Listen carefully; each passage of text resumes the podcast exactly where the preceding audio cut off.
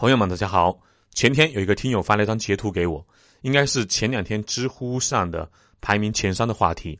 第一个是实习医生没工资，父母不理解，女友觉得他没出息，他把家当送给的士后轻生了。那的哥救回了他，如何看待这一个事件？第二个是大三女生因为房东不退押金服毒身亡，抢救的时候房东回短信说是你该给我道歉。第三是经济学家管清友表示，不建议年轻人把时间浪费在通勤的路上。你如何看待这一个建议？前天太忙了，没有时间聊天。今天他又发了一大段过来，征得他的同意后，我给大家读一下。苏胖老师，我九九年的，刚毕业一年半，现在人在上海工作。我家条件一般，父母原先务农，后来到镇上做点小生意，仅供糊口。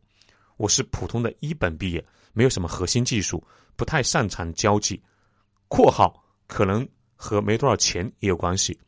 一个月到手六 K 多一点，可是租房就要花近一千五百块，地铁费一个月四百块左右，一个月的餐费一千块左右，我已经很省了。因为每天六点半起床，然后呢晚上十一点才能回家，平时没有时间做饭，只有在外面吃。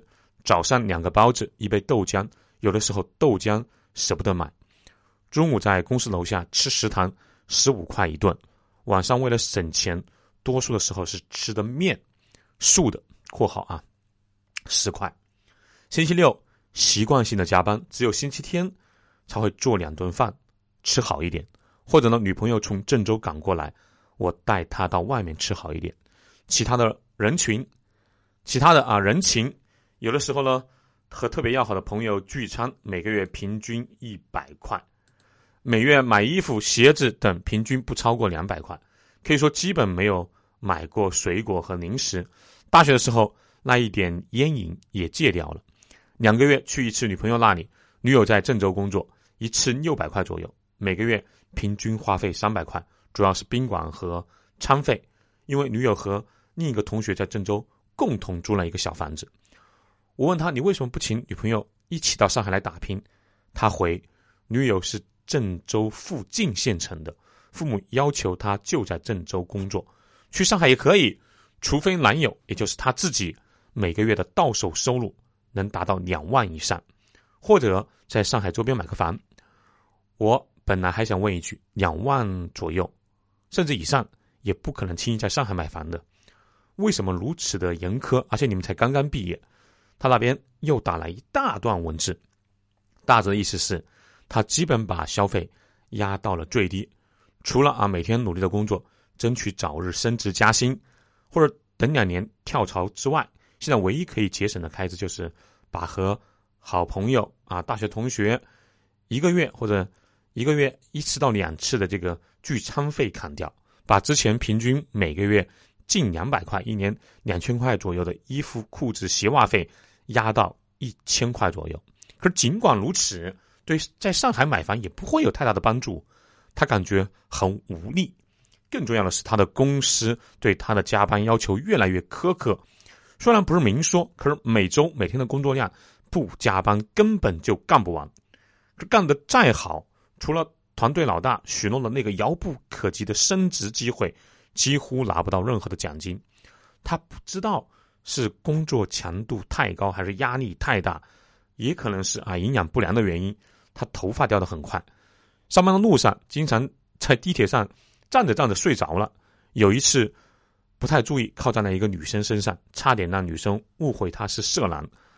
直到看到他那种睡眼朦胧的样子啊，和极深的熊猫眼，才终于相信他是站着睡着了，才贴在他身上的。另外，令他更不安的是。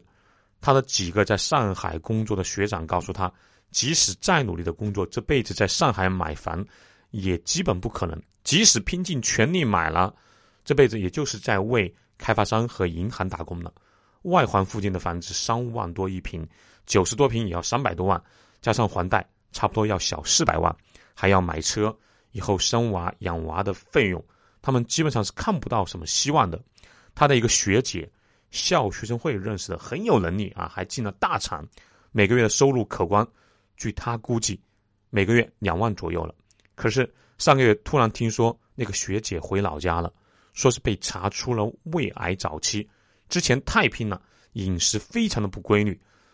他本来信誓旦旦想在上海拼出自己的一片天地，最后拖着孱弱的身体，在父母的催促和压力下回老家了。还有一个学长，同学聚会的时候认识的，比他早毕业六年，已经参加工作八年了，是很努力的一个人，每天工作时间不低于十个小时，周末还在外面兼职赚外快，三十岁还不到，头发已经是地中海了，听说还要接济家里。上次聚会的时候，他喝多了，说是谈了快十年的女友，最后谈婚论嫁的时候吹了。因为实在没有办法在上海买房安家，也没有办法达到女方提的结婚条件，我们这些九零后的年轻人为什么就这么难呢？这已经不是第一个听友给我讲述现在年轻人的难处了。之前啊，也有刚毕业参加工作不久的听友在群里说，他太忙了，而且陷入了每天熬夜，第二天上班没有精神，有的时候呢会在洗手间的坐便池上睡着的情况，而且。他每天之所以熬夜的原因很简单，因为只有在晚上时间才属于他自己，白天的时间那都是在给老板打工。到家一般都是晚上十点半左右，洗漱完之后都超过十一点了。这个时候刷刷小视频、看看电影或者打几局游戏，才感觉自己是一个人，而不是工具。另外也有个听友说，他也是。而且吃饭的时候必须要看视频才吃得下，因为每天工作十二个小时，到家拿出手机刷视频或者玩游戏，没多久就会穿着衣服睡着。所以只有在白天吃午饭或者晚饭的时候，看回手机，才是一天中为数不多的认识外面世界、属于自己的时间。另外还有一个群里有听友曾经说过。他最郁闷的就是每次圣诞节、情人节，他都是一个人去点一个小火锅啊，低头闷声的吃着，看着旁边那些情侣打情骂俏、耳鬓厮磨，因为他实在没有钱和时间去谈恋爱，真的惨啊！群里还有哥们回来一句：“我更惨啊！前些年在情人节的时候，想一个人吃火锅，去看看那些情侣吵架，找一个平衡。”却发现钱不够。他们说的这些啊，我很有感触。记得去年日更，有一天啊，快凌晨一点的时候才从公司出来，到公司楼下看见地上睡了两个小伙子。走近的时候，闻到那种很浓烈的那种酒气。那个时候虽然是十月中旬，夜里的温度应该还有十几度吧。可是如果他们的父母看着自己年轻的孩子喝酒喝成这个样子，睡倒在了地上。不知道得心疼成什么样啊！生活不易，苏派也年轻过，在第二百三十九期，我在九次搬家中认识了上海和北京，也体会了人生中曾经说过，我最最早啊，到上海看房的时候，曾经被人带看过一百八十块每个月的房子，虽然那是郊外，要知道那是上海呀，一百八十块是什么样的房子，也曾经住过。四百块每个月的，只能放一张床的毛坯里，我还住了一年半。最苦的时候是在老家买了房啊，给老婆买了订婚戒指之后，银行卡里只剩下了一千多块，每天早上起来煮一斤的米，然后靠一个青椒土豆丝，没有一点肉丝啊，过一整天。这样的生活坚持了四个多月，一斤米一个青椒土豆丝，以至于后来啊五六年我都没有。再吃过我小时候特别爱吃的那道菜，可是尽管如此，我依然觉得现在的年轻人，我指的是九零后，尤其是家里条件很一般的九五后，比我们还要苦。这个苦不是纯物质上的对比，而是增量急剧减少带来的机会的消失和希望的丧失。这里要重点说一下，就是很多老人都会说啊，我就在酒宴上看到父亲，就是有个父亲啊。对一直埋头聊微信和打游戏的年轻人，应该是他儿子吧，在那里说你太没志气了。我们那时候更穷，不要说天天能吃到肉，就是顿顿吃饱饭都不一定。你看看现在的日子多好呀！不知道你们现在这些年轻人为什么这么没有志气？类似这样的情况，这几年啊遇到了不少。如果恰好是自己的亲人也能听得进话的，我一般会和他们解释几句：您那个年代是穷，但日子越过越好，增量近乎无穷。也许十岁还在饿肚子，十五岁就能吃饱饭，二十岁就能吃上肉，三十岁几乎就可以天天吃肉了。用肉做比喻啊，主要是我这个人比较好吃。再打个更形象的比喻吧，也就是说，在父辈那个年代，十岁的时候人均收入可能才五十块，二十岁的时候可能人均收入就达到三百块了，三十岁的时候只要肯干，那可能就可能到每个月三千块，四五岁的时候只要足够有本事，每个月的主动收入加上被动收入很可能会超过五万甚至十万。那即使抛开物价通胀。父辈主要是五十年代、六十年代，再加上七十年代初的那批人，赶上了国家的窗口期，从计划经济到市场经济，解放的生产力加上爆发的增量特别的巨大。那个时候的人只要大胆肯干，有的时候只要敢丢下面子和铁饭碗，就很容易致富，至少可以大大摆脱之前的经济窘态。也就是说。那个时代的人虽然穷，可是有奔头。现在改革开放和市场经济的红利基本被吃完了，就像这大几十年啊，人类科技发展放缓一样，一百年前的物理理论红利基本被吃完，第三次科技革命的红利也基本被吃完了。加上国际环境日益艰难，现在的年轻人严格来说说都不算穷，因为时代不一样啊，大环境不一样，导致的边际增量太小了。所以，对于父辈，他们穷，但是有希望，有奔头；现在年轻人不穷，但是绝大多数人看到的是希望渺茫。这是多数年轻人躺平和宅文化、上文化流行的根本原因。因为从心理学上来说啊，人的幸福感来源于比较，更来源于边际增量，而不是存量。另外，也因为增量大大变缓，原先。占据绝对资源的高阶层更容易通过资本、权力和关系获利，而不是劳动所得来获利。看看这几年富二代、拆二代对于普通奋斗年轻人的碾压，就可见一斑。这样一来，贫富差距进一步拉大，阶层开始分化固化，各阶层之间的鸿沟也是越来越大。只到这里也还行。毕竟，中国之前的各个时代和朝代也都是这么过来的。可是，教育的全面普及和互联网，特别是移动互联网的普及，把这些残酷的信息赤裸裸的展现给了现在的年轻人。对于绝大多数九零后和九五后的年轻人，他们非常清楚自己和上一个阶层的巨大差距。他们当中百分之九十的人啊，虽然会在中大城市度过自己的青年，甚至是中年。但他们知道自己不可能在一线、二线城市买房安家，也知道自己的未来大致是什么样的。这个时候，年轻人那种心里的郁闷和绝望是可想而知的。其实，就我去过的全球五十九个国家，绝大多数的国家和地区的阶层固化都比中国要更加的严重。有些国家压根就没有中国这样的啊自强自立的民族文化。今朝有酒今朝醉，比如啊，拉美各国之前聊过的，一瓶啤酒，一个空瓶子就可以玩大半天。同样的，还有在啊非洲、南亚、中亚，还有部分东南亚国家都是如此啊。另外，就是有些国家和我们的文化类似，一部分年轻人非常努力的同时，一部分年轻人早早的就选择了躺平，比如日本、韩国。这里多说几句吧啊。不然很担心，有些听友会被一些短视频的博主带偏呐。日本和韩国的年轻人虽然躺平，但比我们当下的年轻人的境遇还是要好一些的。毕竟人家是发达国家呀。日本东京打工的最低时薪是一千零一十三日元，折合成人民币大概是一个小时六十块左右。韩国的最低时薪是一个小时一万韩元，折合成人民币是五十二块左右。咱们最低的时薪是多少钱？你自己去查。日本和韩国我都待过一段时间，以后的亚九里面也会详细聊到。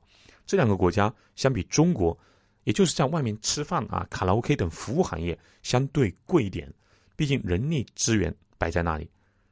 超市里、商场里的物价和国内大城市差不多，有些甚至比我们还要便宜，房价也略微比我们要便宜一点。所以在朋友圈会看到一些朋友转发视频或者文字嘲笑日本，什么平成一代啊是废宅，买不起西瓜，韩国人吃不起肉食，主要是吃泡菜，还是我们中国山东出口的，没有必要嘲笑别人。中日韩三国都不容易，都是非常努力而勤奋的国家。之前的节目里面多次说过，以中日韩为首的东亚是除了工业文明原发地欧美之外。唯一一个靠自己努力奋斗实现工业化的地区，我们不像日韩，尤其是日本，未富先老啊，贫富差距比日本社会其实还是要大一点的，实在没有必要笑话别人。就像国家号召的一样，扎扎实实的先把共同富裕和内循环打造好吧。另外，再往深一步说，阶层的跨越从来都是非常非常难的一件事，对于绝大多数国家都是如此。所谓的人类灯塔啊，只要勤奋就能改变命运的美国，这几年中产也在滑落，顶层越来越富，和中下层的差距差距啊也越来越大，就更不要说什么拉美、南亚、亚洲了，大概率是法官的儿子还是法官，贼的儿子还是贼。翻开中国的历史卷轴，我们虽然有科举制这个上升的天然通道，有朝为田舍郎、目登天子郎的自强不息。改变命运的文化基因，改变命运，实现阶层跨越，也从来艰难，而且往往需要几代人的努力。一般都是旧朝代的末期和新朝代的前期，社会剧烈的动荡，那真的是王侯将相另有种乎的时代。中低层只要敢拼搏，也是有可能直上顶层的。可是，一旦新朝代稳定下来之后，上层的人士会通过手里的资源，迅速的占据绝大多数的资源，并且急速的扩大和中下层的差距。其中，王朝的癌症——土地兼并，也是结果之一。我们建国好几十年了，按理说，早几十年就是很稳定的心态了。只不过随着改革开放，大量的红利被释放了，上升的通道一时顺畅无比。可是当红利渐渐被吃尽，一切归于稳定才是常态呀！当然，这里不是说努力没有用了，也不是说普通人不可能通过个人奋斗寻找时代的大机会扶摇直上的，而是说，像上世纪八十年代、九十年代那样，我们父母啊，敢于丢掉铁饭碗的做做生意，在南北两个城市间倒卖一下物品的，就可以大赚的，好好努力啊，就可以做人上人的那个时代，基本结束了。那是。特殊时代的红利，不是历史的常态。苏胖，我啊，本能就是现在年轻人口里的那个奋斗逼。加了我微信的听友会看到，我微信的签名是底色悲凉，天性乐观，胸有丘壑，立马山河。我依然是相信奋斗是可以改变命运的，至少是可以改变很多很多物质上的东西。可是如果一些年轻人因为太累了，想躺平，我完全能理解。毕竟现在的投入产出比越来越低了。我说的是劳动方面的啊，劳动所得。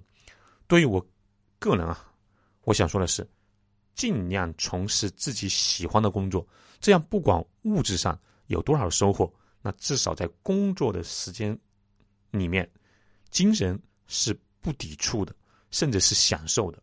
那对于整个社会，除了国家现在正在做的遏制房价，还有打击其他。提高年轻人结婚和生育成本的行业，还有一点也很重要，成功的标准多一些吧，不要再以权力和金钱是唯一成功的这种指标，这种病态的社会标准了。我记得在西班牙看到过一个人在大热天穿着厚衣，化着浓妆扮小丑，在街道上逗大家开心。我过去给了一欧元的硬币。他说了感谢，用的是英语，thanks。我看了一眼那个盆里啊，零星的一些硬币和一张纸币，好像是五欧元的，搞不好是他或者他老婆放上去的啊。我就随口说了一句：“这么热的天气，你好辛苦啊。”哪知道他听得懂英文，回了我一句：“我很开心能扮演小丑，给这么多人带来快乐。我们两人离得很近，我能看到他眼里的笑意和光芒。好，欢迎关注“苏胖大你看世界”节目，是关注这个节目啊，深推、打 call、留言和转发节目。对旅游文化感兴趣的朋友，欢迎加苏胖的微信号：幺八六二幺八九二六零五。下期见喽！